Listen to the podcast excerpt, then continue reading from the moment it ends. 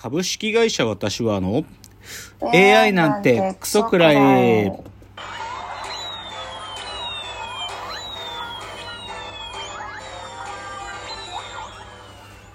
群馬が生んだ怪談時株式会社私は社長の竹之内ですサブカル研修生4代目アシスタントの深谷です。えーこの番組は大喜利 AI を開発する株式会社私は社長の竹之内が AI のことなんかお構いなしに大好きなサブカルチャーについてサブカルリテラシーの低い社員に丁寧にレクチャー。言い換えれば無理やり話し相手になってもらう番組です。ということで今日第149回の放送。新年2回目なんですけどね、まあもう新年2回目なので通常運転という感じで冒頭ちょっとね今週のラジオエンタメライフ結構いろいろあるんですよちょっと紹紹介したいなと思うものあって、えっとね国立映画アーカイブっていうあの京橋にあるんだけどはい。あの日本の映画資料もともともと国立なんちゃら現代美術館にあった部分を独立させて京橋の建物の中に日本の映画資料とかをまとめた場所があるんですよ。まあ、相模原にも文館とかあってそっちにも資料があるんだけどは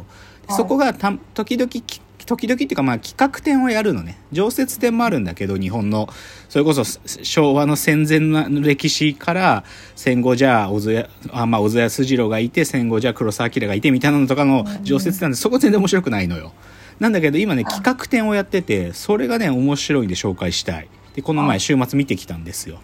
あのねモンド。MONDO って書くモンド。映画ポスターアートの最前線っつうのをやっててね。いや僕これ知らなかったんだけどあの都築恭一さんのメルマガで紹介されててあそうなんこんなのあったんだって知ったんだけど何かっつうとあのテキサスのオースティンにあのアート集団でモンドって人がいるんだって。モンドって人たち。人たちで、でこの人たち何者かっていうとあのねこれ結構説明が丁寧にやらないとむずいんだけどなんかちなんていうかな地方の田舎の映画館って日本にもあるじゃない？はいはい。それと同じようにそういう地方のちっちゃい映画館をなんか経営してるアラモっていう映画チェーンがあるんだって。はい、でどっちかというと自分たちで映画の何かけるか決めてるから昔の、まあ、要はさ名画座みたいなもんでさ古い映画とかをかけたりするんだってそれがアラモっていう映画館ででそのアラモっていう映画チェーンがでもじゃあ今のね2000年代後半になってからじゃあ例えば2001年宇宙の旅かけるって時に2001年宇宙の旅のオリジナルのポスターを貼るんじゃなくてこのモンドっていうアート集団のやつらにこのこの俺たちのイベントっていうかこの今の興行のためだけのポスター書いてくれっつってあ。そうだから昔の映画のへなんか自分たちのオリジナルの解釈で作った映画ポスターっていうのを作らせてそれをずーっとなんかね部数も超少ない500部とかしかすらないんだけどそういうポスターを作ってるチームがあったんだって。ーそしたらそれ2004年ぐらいから始まってるんだけどはい。なんかどんどんかっこいいってことが知れてってでプレミアムがついたりとかねその1枚のポスターで。であ。でそれがね全部でもうね何百枚もある何百種類もあるんだけどでそれの展覧会だったの。その。で僕もさ知らなくてあでねこういうのねオルタナティブポスターっていうんだって。なんかそういうオリジナルで描く映画ポスターのことをオルタナティブポスターっつってそのオルタナティブポスターは結構集まってる展覧会だったのよ。で見てきてさいやーかっこよかったねその写真撮っていいイベントっていうか展覧会だからもう自分の知ってる映画とかでもパシャパシャ撮りまくったよ。なんか「シャイニング」のポスターなんだけどタイプライターだけを書いてたりとかね。ホホームアローンのポスターなんだけどなんていうのかなこのミニチュアの家みたいなとこでねドタバタが起きてるみたいな写絵とかね。すごい本当に独自の解釈のポスターですっげえかっこいいのよ。で知らなくてさでそれでその後さあ僕これ欲しいなと思って。なんかこの少なくともオリジナルのポスターナンバリングされてるポスターが欲しいわけじゃなくてこのポスターのデジタル画像欲しいと思ったらそのモンドってやつらの EC サイトがあって見つけてそこにね今まで作ったやつ大概並んでる。だからスマホで、あのー写真に保存できるのよ。あうん、だからねすごい見てるとねかっこいいですよモンド。MONDO なんかポスター例えばモンド、シャイニング、ポスターとかでググると、シャイニングのやつがビューって出てきて、そこは他にもいろいろあるよ。もうタクシードライバーとかね、本当に昔のいい映画とか、日本の映画もあるのよ。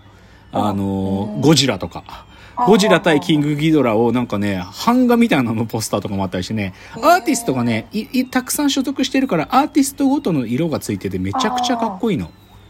うん。でも、なんかこれで気づいたのはさ、でもテテキサスって、あの、二代目アシスタントの箕浦さんが行ってる場所なのオースティンって。で、僕、オースティンってそ、そ、なんかさ、ちょっと田舎くせえとこだろってずっと思ってたけど、いや、違うんだなってこと分かった。なんか、オースティンってめちゃくちゃこう、テキサスにあるんだけど、めちゃくちゃなんか文化的な場所で、それこそサウスバイサウスウェストやってる場所だしさ、だからちょっとオースティンっていいんだなと思って、ちょっと羨ましいなと思った。っていうのが 1個目。国立映画アーカイブの話ね。2つ目、はい。これねあの正月やってたドキュメンタリーでねあの BS でやってた BS 世界のドキュメンタリーってやつでこれどこの制作だったの？ドイツかオランダだったかもしくはハンガリーとかだったかな？なんか地球温暖化は嘘疑念を売るプロたちっていうね外国のドキュメンタリーをあのえ BS で放送してたんだけどね。これすごかったよ、なんか本当に地球温暖化っていうもの気候変動の影響でうんそそんなことが起きてるっていうのは嘘だっていうプロパガンダをもうね科学者ものとあとそういうエネルギー産業の人たち、はいだから、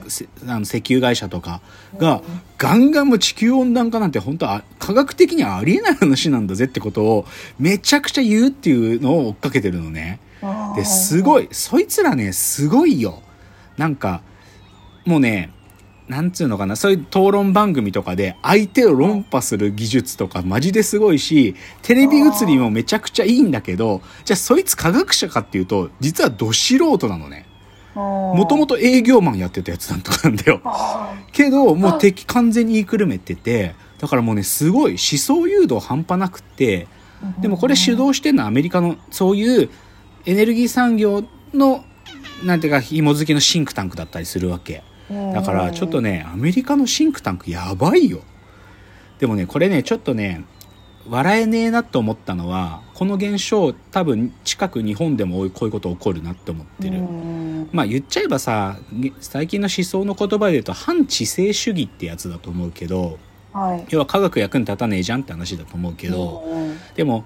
ある意味コロナの今のシチュエーションでさなんていうかアカデミアだった僕ですら例えば直接名前出すの問題あるけど